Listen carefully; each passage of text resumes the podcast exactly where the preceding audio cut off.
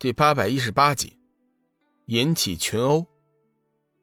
伊人心地善良，并没有下死手。那名仙人被击飞后，只是受了重伤，性命并无大碍。他擦了擦嘴角的血渍，用阴霾的目光看着龙宇，那神情似乎是想把龙宇生吞活剥了。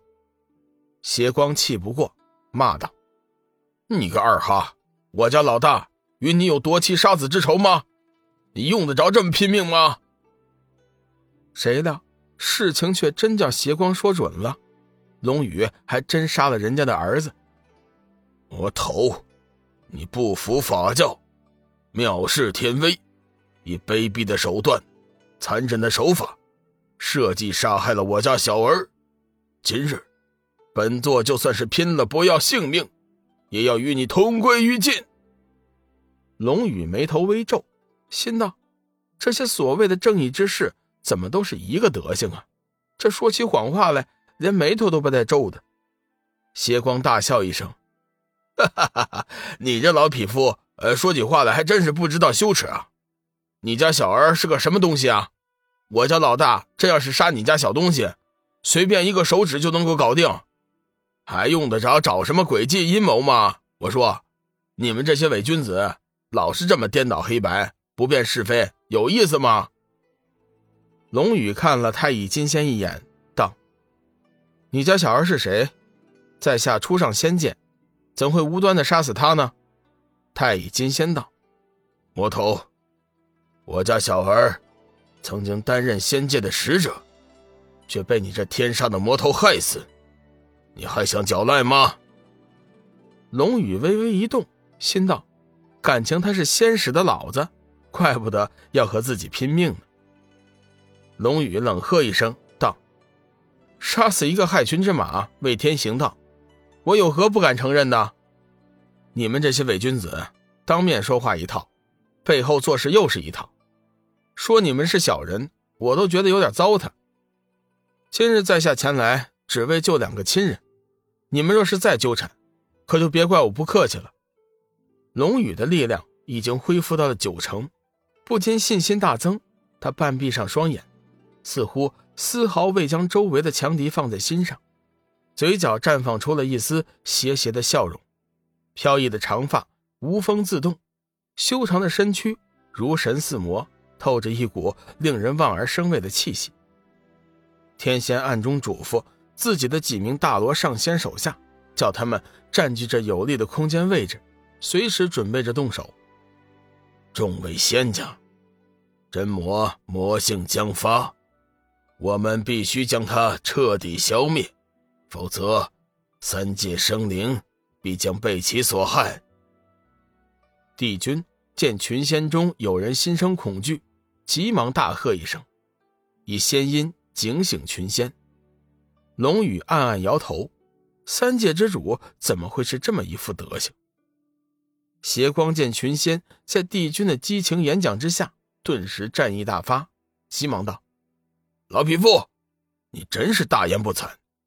要不是我家老大请来明皇封印魔界通道，三界生灵早就被黑暗军团灭了。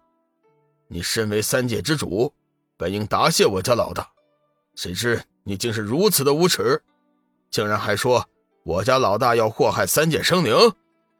龙宇冷冷地扫视着四方，沉声道：“各位，在下只想带着两位亲人离开，你们非要阻拦，可就别怪我出手不留情。”更加强大的气势从龙宇的身上散发出来，围困在他周围的那些大罗上仙，在和他的双眼对视之后，皆不由自主地向后飞退数丈，他们感觉到了一股发自灵魂的战力。感应到了那可怕的杀气，龙宇将所有这一切都看在眼里，嘴角慢慢的露出了一丝淡淡的笑意。他慢慢的抬起左手，掐动剑诀，右手中的斩日仙剑顿时毫光大放，发着可怕的异笑之音，荡起阵阵恐怖的波动。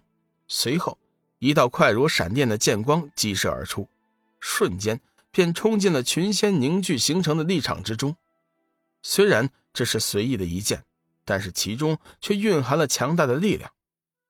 撞进那浩大的力场后，爆发出了一阵震天大响，荡起了一片可怕的能量风暴。原本表面看来平静的气氛被打破了。天仙眼神一闪，即刻便随同五位大罗上仙，以不同的方位冲着龙宇杀了过去。顷刻间，六道人影化为六道光影，在场内交错冲击，一声声震天大响在场内响起。一道道剑气冲天而起，刺眼的光芒笼罩在周围，无匹的劲气浩荡八方。一人抢先冲出，对上了天仙，两人即刻缠斗在一起。龙宇一人拦下了五位大罗上仙，邪光则唤出了黑暗战甲，将防御开到最大，紧紧的护卫着黄极真君和索命菩萨。微妙的平衡被打破了。瑶池群仙立时喧嚣呐喊起来，数千名仙人同时喊叫，声震天地，整座瑶池仙境仿佛都站立了起来。各位仙家，为了三界亿万生灵，我们不要管什么公平公正，一起上，杀死真魔，护卫三界！帝君登高一呼，号召群仙一起围攻龙宇。龙宇微微一惊。他先前出手，原本只是想起到威慑群仙的作用，谁知道却适得其反，反而是引起了群殴。其实这也不怪龙宇，他初来仙界，并不知道这些仙人的脾性。虽然龙宇和麒麟令使一战，已经显示出了强大的修为，但是身为仙人，身为上位者，他们有着高傲的心态，绝对不会因为一句话、一招半式的就被唬住。与此同时，围攻龙宇的五位大罗上仙同时出手，绚烂的攻击色彩仿佛是一道道礼花在空中绽放，空中流光溢彩。